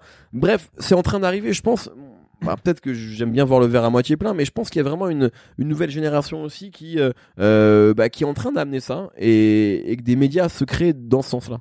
Parce que je t'entendais aussi dire que euh, le rap, à la différence du foot, dont tout le monde parle Ouais, tout le ça, temps, c'est moins facile d'en parler parce que les gens sont moins euh, finalement habitués à parler de musique comme ça, aussi techniquement. ouais, ça c'est clair, ça c'est clair. C'est que bon, euh, tu vois, euh, le, la, la musique ne, ne sera jamais un sujet. Peut-être qu'elle le sera un jour, mais en tout cas n'est pas du tout un sujet majeur en France. C'est une réalité. Il y a, il y a combien d'émissions musicales en France?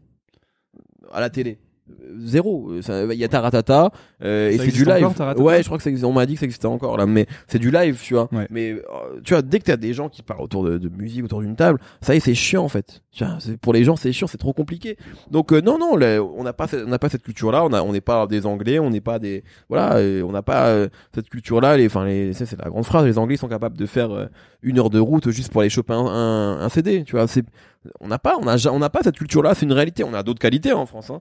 mais euh, à parler de musique et d'ailleurs tu vois que les gens parlent même les journalistes musicaux parlent plus de texte que de musique tu vois c'est compliqué la musique euh, donc euh, donc voilà c'est culture, on est une culture d'un pays à Exactement. texte, c'est ça. tout à fait D'ailleurs, même le, dès qu'on fait des analyses un peu poussées sur les rappeurs, ça, on- en tout cas, il y avait eu une- la nouvelle revue française qui avait fait un truc sur un texte de Booba ouais Thomas a longtemps.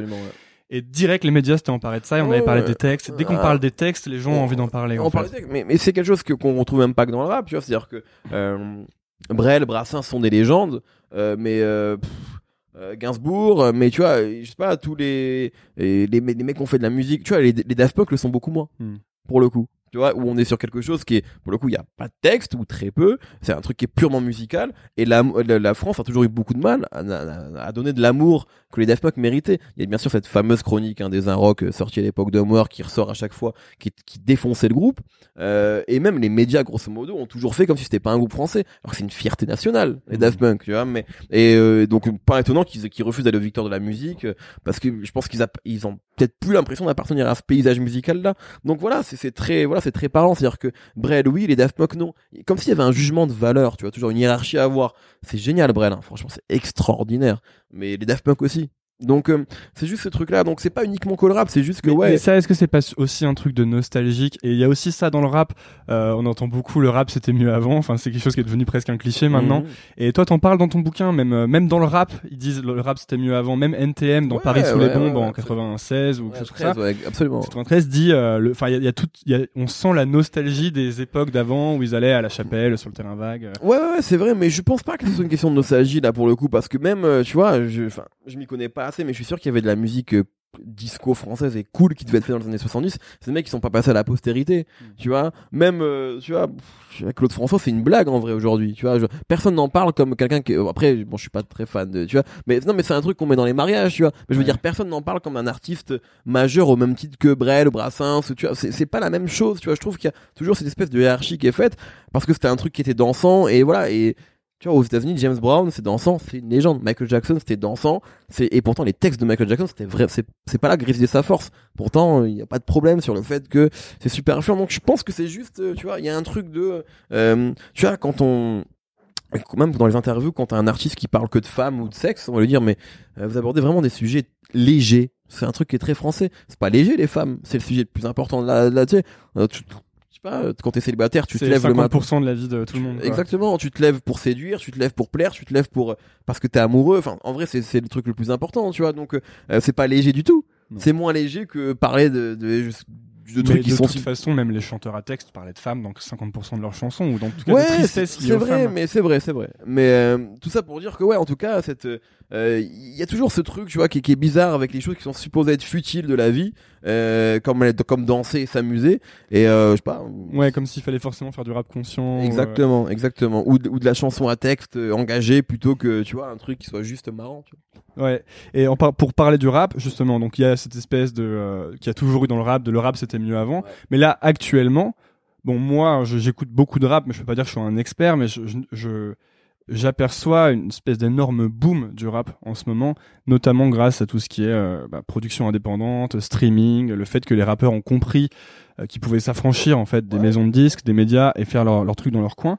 Et surtout, ce qu'on voit, c'est aussi une productivité des types qui s'accroît énormément. Euh, mais tous quoi, que ce soit euh, Jul, euh, des mecs, ils sortent des projets tout le temps, tout le temps, tout le temps, tout le temps. Et du coup, il y a une sorte de nouvelle culture de l'instant un peu dans le rap qui t'oblige à bah toi notamment qui t'oblige à écouter ces quatre projets par jour. Mais aussi, une- euh, ce que ça crée aussi, c'est qu'on oublie les gens très très rapidement s'ils ont pas marqué. Et toi, tu disais, je crois, dans une interview, que maintenant il y a une sorte de culture de si t'as pas le disque d'or la première semaine, goodbye quoi. On pense même plus à Ouais, toi. C'est un peu ça. C'est compliqué aujourd'hui de. euh, tu vois, euh, avant les rappeurs pouvaient rester deux ans sans sortir d'album. Deux ans. Aujourd'hui, euh, tu peux faire ça quand ouais, quand t'es quand t'es suffisamment sérieux. Tu peux faire ça quand t'es Jay Z aux États-Unis ou Ouais, quand en France. tu vois. ou, euh, Ouais, voilà, exactement, parce que ils ont plus besoin, ils ont même plus besoin de sortir de musique en fait. Mais euh, mais globalement, ouais, il y a un truc là, et c'est vrai que tu vois, c'est ce, qu'on se disait. Je sais plus avec qui, mais on se disait que tu vois que le streaming, c'est comme si ça avait été pensé pour le pour les rappeurs en fait, et pour le public rap surtout, plus que Mhm. pour les rappeurs, parce que les rappeurs ne font que s'adapter à leur public. Mais c'est à dire cette culture effectivement de de l'instant, de il faut que ça aille vite. euh, ah, t'as sorti un morceau vendredi, ok, il est bien. C'est quand le prochain? Hmm. Et c'est ce qui se passe, tu vois. euh, Tu sais qu'il y a un énorme parallèle, je trouve, entre euh, de- les rappeurs finalement sont, sont vraiment des entrepreneurs euh, Ouais, mais de plus en plus. Et il y a un gros parallèle avec les les startups, je trouve, qui est que les startups aussi sont dans cette culture de produire, produire, produire, Ouais. produire. Et en fait, t'as un duo. Donc quand c'est il faut faire de la qualité, mais il faut aussi presque avant faire de la quantité. Et, euh, et si tu veux être une marque, parce que finalement maintenant les rappeurs se perçoivent comme des marques, euh, si tu veux être une marque reconnue qui marche et que les gens n'oublient pas, il faut qu'il y ait ce duo quantité Absolument. Et c'est ce qui se passe et c'est ce que les rappeurs ont. Après, est-ce que c'est une bonne chose d'être trop trop présent? Peut-être pas. Hein. Euh, j'en Moi j'ai vraiment avec- pas le temps de tout. euh, Non, mais bien sûr. Et puis même, euh, tu vois, c'est beau aussi les artistes qui savent se faire rares. Tu vois, c'est c'est intéressant aussi de pas forcément de pas être tout le temps là. Mais c'est compliqué de de- de- d'exister ouais. euh, en, en réfléchissant comme ça dans le contexte actuel. Tu vois, même un projet par an, c'est presque pas assez. Mais moi en dans plus j'ai un, côté old school qui fait que enfin j'ai grandi à une époque où les on sortait encore des albums. Bon, je suis j'ai que 25 ans mais je me sens Et donc, j'ai acheté les albums, il y avait le livret, et tu lisais le livret, et tu les passais sur ta chaîne, et ça, c'est fini. c'est c'est pas, Ou complètement alors, parce que t'as un album qui sort par-ci par-là, un projet. Non mais on, on voit encore que le CD, notamment en France, a encore de l'importance pour Ouais. le public français. Donc c'est pas, euh, je pense que c'est un format qui, à mon avis, euh, euh, oui, va évoluer. De toute façon, perd euh, perd de la place. Mais on voit quand même que le public français, étonnamment peut-être, est encore euh, intéressé par ce format-là. Même s'ils vont peut-être pas ouvrir le CD, mais une sorte d'acte de soutien dans le rap qui reste, qui est, qui est important. Oui, alors c'est ça, euh, et ça c'est encore un parallèle, je trouve, avec les, les startups, c'est qu'en fait maintenant, donc pour créer ta marque et pour qu'elle soit reconnue et pour que ça dure, il faut euh, qu'il y ait ce côté personnel, authentique. Et euh, on voit notamment avec des types, t'en parlais, hein, mais des types comme Joule. Moi, moi non plus, j'écoute pas du tout Joule, mais ce type a une connexion avec son public Ah, qui est folle. qui est folle. Et en fait, euh, mais, mais Booba aussi, et en gros, tous ces Ouais. gens qui arrivent à créer des marques vachement fortes, ils créent une connexion euh, hyper forte avec leur La public. crime, la crime récemment, on l'a vu. Euh, c'est-à-dire qu'en fait, il est sorti de prison, il a dit, qu'il ferait un album très rapidement. Franchement, avant même d'avoir l'album, je te jure, on savait tous que ça allait être un carton. Parce qu'on sentait ce qui se passait autour de ça. C'est comme euh, Apple qui dit qu'ils euh, qu'ils vont sortir un téléphone euh, qui qui va ch- qui va changer le monde. Tu vois, quand tu voyais le teasing de tu vois de de, de Steve Jobs, tu vois, en, en te présentant là, tu savais que tu savais que ça allait être dingo. Tu vois, et ben la crime quand il dit je sors de prison, papa est de retour, j'ai un album qui arrive, tu sais que ça va et ça, ça a battu tous les records et c'était sûr. L'album il aurait il- moi je suis pas un grand fan du disque même si je le trouve bien foutu mais l'album il aurait pu être nul. Ça aurait marché. Parce qu'il y a cette connexion avec cette le avec l'artiste. avec le public, avec tout ça, où les gens euh, avaient envie d'entendre la crime. Ils avaient envie Ouais. que la crime prenne la parole. Et c'est ce que tu disais euh, dans une interview, je crois, c'est qu'en fait, si tu veux devenir une vraie star, il faut qu'à un moment tu crées cette connexion perso avec ton public, Absolument. comme euh, comme bah, comme l'a comme l'a fait la crime, comme l'a fait Booba, comme l'a Ça fait Jul. n'existe pas, euh, tu vois. ah, pff, Peut-être que tu- on, on- on- je pense que quelqu'un pourra toujours me trouver des contre-exemples. hein. Tu vois les Daft Punk par exemple, tu vois, on en parlait tout à l'heure. Est-ce qu'ils ont cette une- connexion là Est-ce qu'il y a une telle je, connexion? je suis pas sûr, non tu vois. ouais. Effectivement, c'est peut-être effectivement un... mais après ils sont pas des stars. Euh, ils font de la bonne musique, mais tu vois, euh, enfin, ils sont Voilà. peut-être c'est a- pas des pas stars. starification, Voilà, il y a pas d'identification. Donc au final, c'est ça, ça va, tu vois. Mais mais oui, c'est voilà, à un moment tu dois te livrer, tu dois tu dois donner ta personne, c'est compliqué. Hein. Est-ce que est-ce que t'es prêt euh, Tu vois, les gens disent ah c'est génial d'être une star. Je sais pas. Est-ce que t'es prêt à mettre Bah, il y en a Autant ça a rendu super malheureux, notamment, euh, bah, enfin beaucoup beaucoup, mais moi je pense, euh, en France Diams, un- euh, Diams. tu vois, que, que- que ça, que ça a foutu en l'air. Enfin, tu vois, qui a été,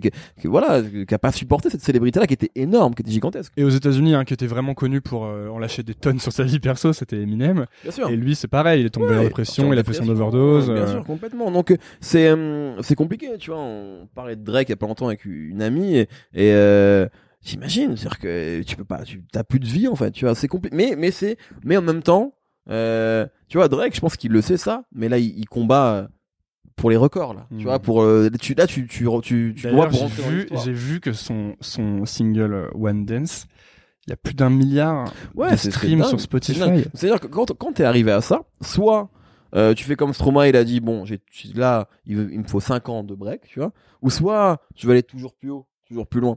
Et, euh, et c'est compliqué, c'est comme un sportif, tu vois, c'est comme quand. Michael Jordan, tu vois, il dit j'ai tout gagné, je vais aller faire du baseball. Drake, il vois. essaye de faire le Usain Bolt du euh, qu'on qu'on puisse Ouais, jamais aller chercher. c'est- un peu ça, tu vois. Et, euh, et voilà, mais c'est c'est effectivement euh, compliqué, mais en tout cas, oui, pour moi, si tu si, si à un moment, si tu veux devenir une star, et t'as le droit de pas vouloir être une star, hein, parce que c'est compliqué. Mais si tu veux devenir une star, oui, il faut il faut il faut que tu crées une connexion, c'est obligatoire.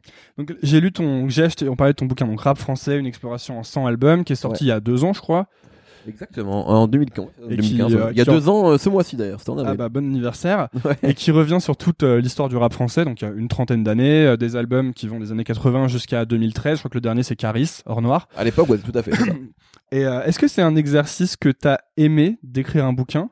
Est-ce que c'est quelque chose que t'as envie de refaire ou est-ce qu'il y a déjà des projets en cours là? Alors euh, oui, j'ai aimé, c'était cool parce que finalement, c'était hormis l'intro qui est T'as fait, même une, ça- t'as fait une belle intro, une belle disserte. Ouais, euh, ouais, mais qui était finalement qui est un long article, tu vois, mais le reste c'est des chroniques d'albums, donc c'est quand même des choses que j'avais déjà faites avant. Enfin, l'exercice je le connaissais, donc euh, c'était une sorte de premier bouquin un petit peu euh, en douceur. J'ai pas écrit un essai, j'ai pas écrit un roman, où là vraiment, euh, ça, enfin, un essai pourquoi pas, un roman, c'est, ça me semble complètement hors de, c'est pas, c'est pas non plus ce que j'ai envie d'écrire aujourd'hui. Hmm. C'est, c'est quand même une tâche qui me semble un peu plus ardue. Euh, euh, voilà, donc oui, oui, ça m'a plu. J'ai, pas forcément envie d'en refaire. Euh, euh, en tout cas, il y a pas de projet. L'éditeur m'a proposé, m'a dit est-ce que t'as autre chose? Et ils avaient, ils avaient bien envie de faire quelque chose. Vraiment, là, j'ai une pas le temps et deux, j'ai pas d'idée surtout. Et, euh, et pour être euh, aussi honnête, euh, tu sais, on, puisqu'on t'es entrepreneur, tu vois, on parle de stratégie. Euh, moi, quand je me suis, euh, quand je me suis mis à mon compte en 1er janvier 2014, je me suis aussi dit quelque chose. Je me suis dit, tu vois, un peu comme, euh, tu vois, j'avais deux exemples. Euh, de gens qui qui et, des gens de choses très actuelles je m'identifie toujours beaucoup au rap hein. je t'ai dit ma vie c'est le rap. Et donc j'avais un exemple français un exemple américain. L'exemple français c'était Niro et l'exemple américain c'était Lil Wayne. En fait c'est des gens qui à un moment ont dit euh, enfin surtout Niro s'est dit maintenant moi je veux que le rap ce soit mon métier. Donc je vais être omniprésent et donc je vais être partout. Et donc il a rappé avec tout le rap français possible. Il a sorti la blinde de projets. Et maintenant il peut se faire beaucoup plus rare. Lil Wayne c'était exactement pareil. Où il a rappé jusqu'avec Enrique Iglesias. Tu vois. Euh, donc il a moment il a été omniprésent et jusqu'au point que les gens se disent bon il est incontournable. Et moi je c'est aussi à mon modeste niveau, bien sûr, sans prétention, mais ce que je voulais, je voulais, je partais de zéro, tu vois, les gens me connaissaient pas, et je voulais aussi être euh, bah, quelqu'un qu'on qu'on reconnaisse pour euh, ses quelques qualités et qu'on identifie comme un journaliste, euh, tu vois, euh, rap français. Et, euh, et donc le livre, c'était aussi quand on est venu me voir, je me suis dit, euh, déjà c'est chambé, c'est cool, tu vois, de pouvoir écrire un livre. Et en plus, dans, dans cette espèce de mini stratégie qu'on n'était pas une, mais de voilà d'être d'être productif et de faire des choses. Ben c'est important, tu vois, c'est une sorte d'acte un peu un peu de fort. construire aussi ta marque à toi aussi. finalement. Modestement, j'ai jamais réfléchi comme ça, mais quelque part, je pense que dans la tête des gens, c'est ça devient aussi Mehdi qui a écrit un livre et pas juste Mehdi de la Mercedes, tu vois, ou pas juste Mehdi de No Fun ou d'Ocalm.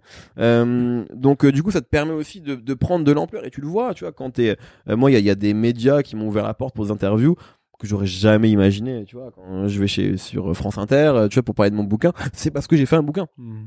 Euh, D'ailleurs, c'était même pas pour parler de mon, mon bouquin, c'était pour parler de rap, mais ils m'ont appelé parce que j'avais fait un bouquin quand des chaînes comme M6 ou, ou BFM viennent me voir, c'est parce que j'ai, tu vois, donc euh, c'est un truc qui te crédibilise. Maintenant, ils vont pouvoir citer ton bouquin dans les émissions, etc. Ouais, ouais, c'est un truc qui te crédibilise en fait pour plein de gens parce que pour eux et pour ces médias-là qui sont un peu, euh, bah, qui fonctionnent pas forcément comme nous et qui, qui connaissent pas Internet, tu vois. Et ben ça c'est parlant. C'est comme tu sais quand t'as Enjoy Phoenix qui va chez Ruquier et les mecs lui parlent comme si elle pesait rien alors qu'elle est plus connue que tous Hmm. et qu'elle fait euh, qu'elle est mieux payée que les chroniqueurs, tu vois. Mais ils lui parlent comme si euh, et, et c'est pareil, c'est-à-dire que eux en fait, tu peux avoir fait les meilleures émissions du monde sur internet, ça n'existe pas pour eux. Par contre, un bouquin, il peut être nul, c'est un bouquin. Donc euh, tu vois, c'est des trucs qui sont forts et donc euh, je, je le savais aussi ça. Ok. Et il y a un truc que je t'ai entendu dire à- au sujet du bouquin qui est vachement intéressant, je trouve. C'est qu'en fait, euh, ça a un peu rentabilisé toutes les heures que t'as Ah ouais, passées à écouter du son depuis que t'es tout petit. Ouais. Et, euh, et ça, je trouve ça intéressant. donc Ça rejoint ce qu'on disait au début, qu'en fait, tu fais des choses par intérêt, Mhm. tu cultives tes intérêts assez naïfs, mais qu'il y a un moment où euh, ça peut finir par te servir, où ça finit par te servir. Complètement. Complètement. Ouais, moi, ça, tu sais, ça m'a rappelé euh, un entretien. En fait, j'avais dit ça en pensant à un entretien que j'avais passé pour une école de commerce, où on me demandait. Oui, parce que je- je- il y a quelqu'un qui mon père va sûrement arriver après. C'est pour ça que je me demande si. Euh, et on me demandait, euh, c'est quoi tes hobbies? Et euh, et je, à l'époque, je dis ouais, j'aime bien le foot et j'aime bien écouter de la musique. Il me dit vous, vous en faites pas de la musique, vous jouez pas d'un instrument? Non, j'achète des CD, je les écoute et c'est cool pour moi et je prends le livret, tu vois comme ce que tu disais avant. Et, et parfois je peux rester une heure comme ça et ça me va en fait. Elle me disait ah ouais, en gros ils ont pris ça comme un truc genre euh, truc de glandeur Ouais. qui fait rien de sa vie, tu vois. J'ai Et, passé- euh, j'ai passé les mêmes entretiens. Ouais, tu vois, on me dit, bah, mais c'est cool en fait, juste de se poser, de se détendre et tu vois, c'est comme regarder un film, tu vois. Si je lui avais dit, moi, mon but, enfin, ma passion, c'est de regarder plein de films, on m'aurait rien dit, tu vois. Si je dit, oui, je connais par cœur l'œuvre de De Palma, il m'aurait dit, ah oui, bah là, je connais par cœur, euh, je sais pas, l'œuvre de. Vois. surtout si tu leur as dit que t'écoutais du rap. euh, ils ont- Ouais, ouais, exactement. Il y a un truc comme ça. Enfin, ah ouais, en fait, écoute, enfin, tu vois, il y a vraiment ce truc-là de. Et, et je l'avais un peu mal vécu à l'époque. Et euh, et du coup, ouais, quand tu sors ce livre-là, en fait, tout ce que t'as écouté, euh, ça, ça- du coup, ça s'écrit, ça s'écrit déjà plus rapidement. Même si je les ai réécoutés les disques, hein, je les ai tous réécoutés, etc. Mais tu vois, tu as déjà des trucs en tête, t'as déjà plein de clés d'entrée en fait qui Ouais. sont là. Puis il y a un Et- contexte que t'es le seul et- finalement à pouvoir donner exactement. puisque tu t'es fait ces albums pendant toute ta jeunesse. Exactement. Donc du coup, euh, voilà, et c'est effectivement, c'était, je me suis dit ouais, ben tout ça, c'est finalement, c'est ce que tu dis, c'est que quand tu fais des choses qui te plaisent, euh, déjà ça te plaît, donc ça sert pas à rien, et ça peut toujours, c'est comme des rencontres, tu vois, c'est comme, ça, ça va toujours euh, te servir. C'est comme moi, tu vois, et les gens me disent mais en fait, euh, les boulots que t'as fait avant, ça te sert à rien. Si, bien sûr que si, ça me sert. Mm. Ça me sert dans plein de choses parce que ça, t'es t'es- dans un boulot, ça t'apprend, relationnelle. des- ça t'apprend exactement une rigueur, une professionnelle, tu rencontres des gens, la hiérarchie, tout, enfin tout ça en fait, tu vois. Donc tout est, euh, tout ce que tu vis en fait, euh, même quand ça t'a pas plu. Euh, bah, tant que t'as pas vécu une expérience horrible, bien sûr, parce qu'il y a des choses qu'on, parfois que, tu préfères éviter. Mais en tout cas, euh, voilà, il y a toujours des choses qui te, dont tu peux apprendre euh, à chaque fois. Et sur le fait donc de t'as fait le bouquin, on va entrer dans les dernières les dernières questions. hein, mais Ouais, pas de souci. euh, qu'est-ce t'es en train de devenir à ton échelle petit à petit une personnalité publique, en tout cas dans le monde du rap? On commence à savoir qui t'es, tu vois, tu recommences, tu reçois des messages avec Ouais. des démos pour euh, avec des démos. Comment tu vis ça? Est-ce que c'est quelque chose qui qui te plaît, qui te déplaît, que les gens commencent à te reconnaître ou à... Pff, c'est pas très. euh, c'est quand même à mon niveau, c'est quand même pas très envahissant. J'ai pas des gens en bas de mon immeuble tu Mm. vois, qui, qui, qui veulent des autographes. tu vois. C'est- On n'est pas là. Euh, ce qui est cool, c'est que c'est toujours très bienveillant en fait. tu vois, c'est que effectivement, quand on me reconnaît dans le métro, comme euh, c'est arrivé hier, ou, ou dans des soirées, c'est toujours des gens à chaque fois. Alors, j'imagine sûrement des gens qui aiment pas ce que je fais et qui m'ont peut-être déjà vu, mais ils viennent pas me voir en fait. Mais à chaque fois, c'est des gens qui viennent et qui nous témoignent beaucoup d'amour et, et de force. Et, et du coup, c'est toujours super euh, étonnant et gratifiant en même temps parce que, euh, tu sais, nous, on est là, on parle de rap, quoi. Tu vois, on parle de rap entre nous et de savoir que des gens se réveillent avec nos émissions, s'endorment avec nos émissions. Il y a pas longtemps, il y a un mec qui était en Thaïlande qui a posté une photo de sa canette de coca devant la mer et qui a dit je suis en train d'écouter No Fun. C'est génial, tu vois, pour euh, pour juste des passionnés comme nous de savoir que on, que tu vois que que quand Binge Audio, la, prod qui, produit euh, No Fun, a fait un crowdfunding que des gens ont donné euh, de l'argent pour nous, c'est très c'est assez c'est assez inc- incroyable quand même, tu vois. Donc euh, voilà, à chaque fois que c'est des gens comme ça, des gens qui m'envoient des messages pour me dire ça arrive fréquemment, qui me disent ah c'est cool ce que vous faites. Franchement, c'est des choses. Enfin, c'est dur de, trouver ça relou. Je sais parce que c'est quand même agréable et surtout tu dis bon, en fait il y a des gens qui nous écoutent.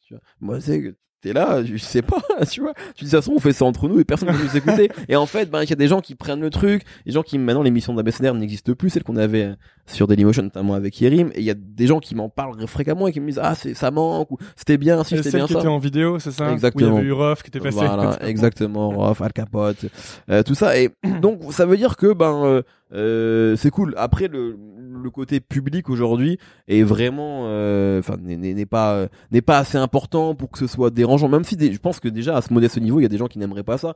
Moi, c'est pas euh, comme c'est cool et que ça se passe bien à chaque fois. Il y a pas de problème quoi. Si tu devais offrir un album de rap à ma grand-mère pour lui faire découvrir le rap, tu lui offrirais quel album? Euh, elle est cool ou pas ta grand-mère? Ouais, elle est cool. Euh, pff, Metek et Matt d'Akhenaton. Le premier album solo d'Akhenaton. Et si tu devais ouvrir un, offrir un, un CD justement à un ado pour lui faire découvrir le rap à l'ancienne? Euh, c'est une bonne question. Euh... Alors, euh, 95-200 du ministère amer. Parce que euh, ah, musicalement, ça, au niveau des prods, ça, ça a pas toujours archi bien vie. Enfin, même s'il y a des prods qui étaient géniales, mais disons, que le rap a évolué depuis. Mais il comprendrait que il y avait des rappeurs bien plus hardcore que ceux de maintenant euh, il y a y a 20 piges et ça lui donnerait je pense une bonne une bonne image de ce qu'était le bah voilà le rap de rue dans les années 90 avec tout ce que ça racontait etc donc euh, ouais comme maintenant effectivement le rap euh, il y a des rappeurs qui sont très vulgaires, très hardcore, etc., qui parfois le font bien, parfois le font très mal. Mais là, on avait un groupe qui était peut-être le premier groupe qui allait aussi loin à l'époque. Donc voilà, je leur ferai cet album-là avec en prime le morceau Sacrifice de poulet sur la BO de la haine. Euh, donc ce serait Ministère amer. Euh, Question euh, entretien Facebook. Qu'est-ce que tu ferais si t'avais pas peur? Si j'avais pas peur, c'est compliqué ça. C'est pas facile. Hein. Euh, Qu'est-ce que je ferais si je n'avais pas peur? Euh... Je ferais un album de rap. tu ressortirais tes bangers de. Non, j'en ferai un maintenant. Un mais, je, mais je suis beaucoup trop terrorisé pour ça. Ne serait-ce même pour prendre le micro tout seul, tu vois. Mais je ferai un album de rap, je me ferai kiffer, tu vois. Je suis comme Tony Parker, tu vois. Tony Parker, son album de rap a été nul, mais j'ai beaucoup de respect Au moins, il pour le fait- projet parce que c'est un, un vrai amoureux de ce truc-là. Il l'a fait pour, euh, pour le kiff, tu vois. Je pense. D'ailleurs, il a il fait avait depuis. un feat avec Booba, non? Avec Booba et, euh, et, et Fabulous, non Comment ça s'appelle euh, bienvenue dans le Texas, Ouais, bienvenue dans le. Texas. Et il y avait, c'était Fabulous qui rappait avec eux si je dis pas de bêtises. Ouais, ouais, je crois. Donc euh, ouais ouais, euh, il y avait cette rime légendaire de, de Tony P qui s'appelait On veut manger des steaks grands comme la Croatie, rime qui avait été écrite par Eloquence, rappeur que j'adore et qui était parti à l'époque euh, là-bas et qui, qui avait écrit pour euh, Tony Parker. Pas mal de textes sur euh, sur l'album. Et dernière question, qu'est-ce que tu dirais à Mehdi à 21 ans qui va bosser en audit? Euh je dirais vas-y accroche-toi, ça va être ce sera plus cool dans 10 ans. Ta vie elle sera plus cool dans 10 ans. Et fais fais fais tout ce que t'as à faire, fais-le comme ça, ne je changerai rien. Parce que je pense que tu vois une rencontre en amenant une autre, etc. Et qu'en fait tu vois c'est euh, voilà, je changerai rien, mais je dirais vas-y ça vaut le coup. Bah merci beaucoup Mehdi. Merci à Euh, toi, c'est un plaisir. Où vont les gens pour euh, te trouver?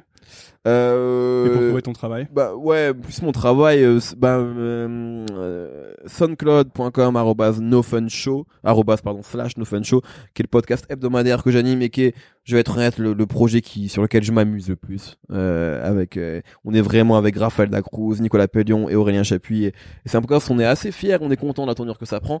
Sur, tous les soirs sur l'appli OKLM Radio, la sauce. Euh, et euh, et bon sur Deezer euh, voilà il y a des choses qui arrivent bientôt donc euh, j'en j'en reparlerai à ce moment-là et sur Twitter si on veut parler arrobase MHDI MOUSE Medimouse Merci beaucoup Mehdi. merci à toi Salut. salut Merci d'avoir écouté. Si vous êtes encore là, c'est peut-être que l'épisode vous a plu. Si c'est le cas, rendez-vous sur nouvelleécole.org pour accéder à toutes les notes et références liées à cet épisode. N'hésitez pas à laisser votre avis dans les commentaires ou toute remarque qui pourrait m'aider à améliorer Nouvelle École. Vous êtes de plus en plus nombreux à écouter et ça, ça fait plaisir. Nouvelle École revient la semaine prochaine. À lundi.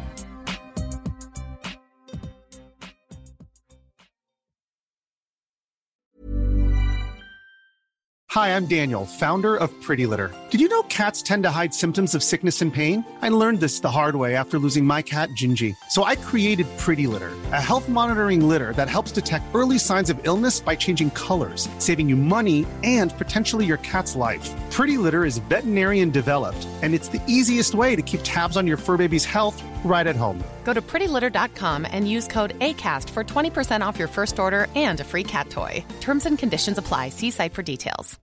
Imagine the softest sheets you've ever felt. Now imagine them getting even softer over time. That's what you'll feel with Bowl and Branch's organic cotton sheets. In a recent customer survey, 96% replied that Bowl and Branch sheets get softer with every wash. Start getting your best night's sleep in these sheets that get softer and softer for years to come. Try their sheets with a 30-night guarantee. Plus, get 15% off your first order at bowlandbranch.com. Code BUTTERY. Exclusions apply. See site for details.